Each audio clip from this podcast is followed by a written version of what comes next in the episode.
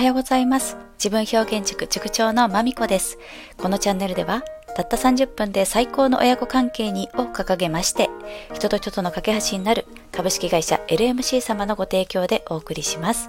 大木社長応援ありがとうございます。私のこのアドリブトークは1.2倍速もしくは1.5倍速で聞いていただくのがちょうど良さそうです。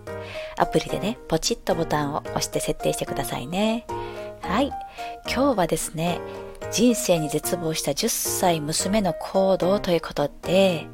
えー前々回の配信で私の娘がですね、人生について語りましたと。そしてちょっとここ袋閉じというか概要欄に UR 限定の、まあチャンネルをね、貼るというね、そういう形であの、表には出ない形でお届けしている私と娘の会話まで聞いてくださるとわかるんですけれども、はい、その10歳の娘がですね、人生に実はとても絶望していて、さらにはその絶望の理由が、ま、理由の大多、ん？大多数じゃなくてなんていう？大半を占めるのが、英語が喋れないこと。なんと。そういうことだったっていうことに行き着いたということが背景にございまして、そんな娘が、さ、今日ね、実はあるところに行ってるんです。はい。それをちょっとシェアしたいなと思いまして、その回にします。あの、娘が行っておりますところは、水波オーガニックファームさんという岐阜県水波市にある、まあ、農場、農場兼宿泊施設という感じです。はい。でね、これはあの、もともと私が中学からの友達だったともちゃんという友達が いまして、ともちゃんが経営している場所なんですけれども、で、そこに娘が、うん、一週間弱、一人でお世話になっております。はい。で、このちょっとね、水波オーガニックファームさんは、あの、ホームページもつけておくんですけれども、まあ、こういうとこですっていうのを簡単にご紹介しますと、うん。こうね、美味しいものを作る、そして仲良く楽しく食べる、 farm to table っていう考え、考えを掲げて運営されています。はい。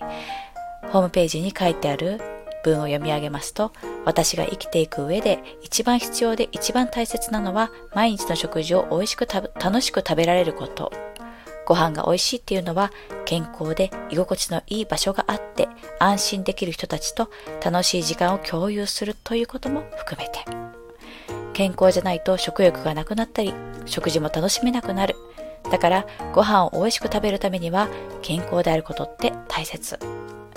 ずっと健康でいるために食べるものを自分で種から作る。作り方を学ぶ。ファームトゥーテーブル。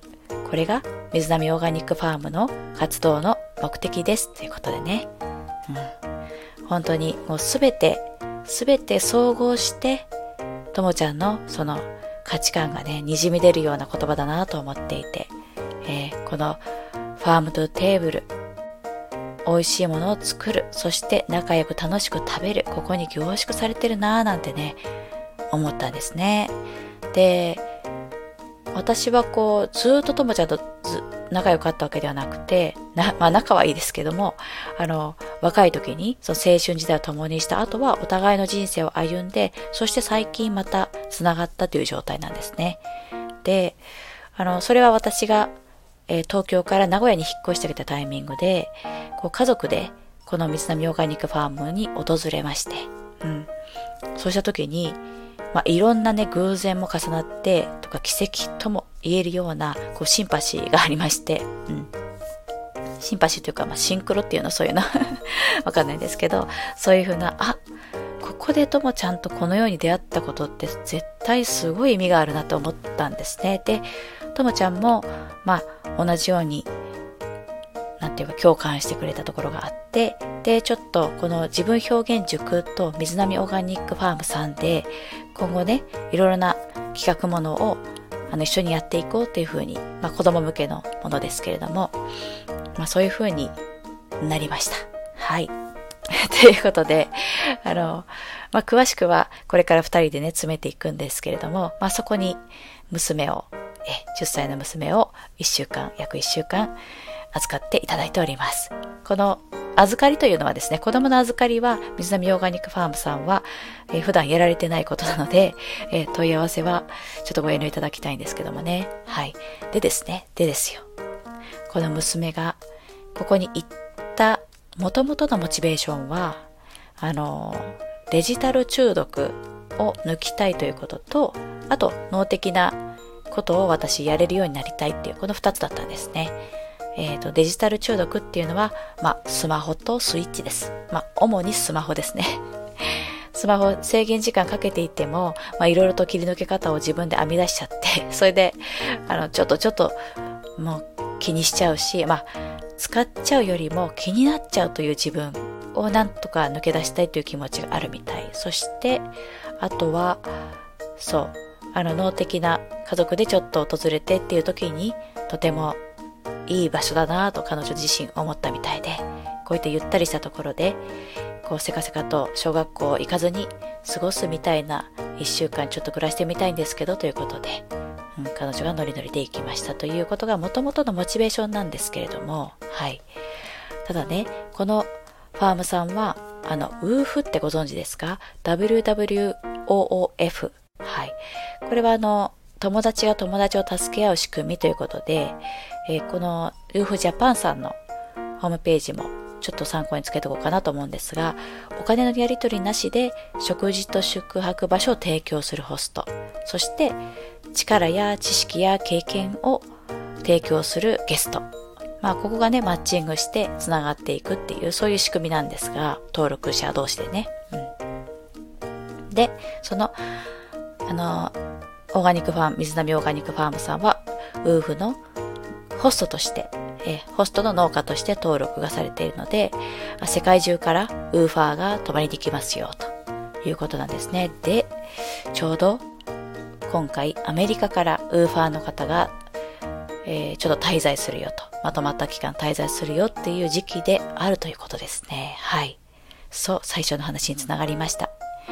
英語ができなくて人生悲観しているこの娘がですね、あの、その後ね、あの、親子の会話の後も、まあ、突然の英語猛勉強を始めたんですけれども、うん、私も、まあ、できることと言って、自分でま自分、私も少し英語はまあまあなので、まあまあなので教えながら、オンライン英語レッスンみたいなところも申し込んで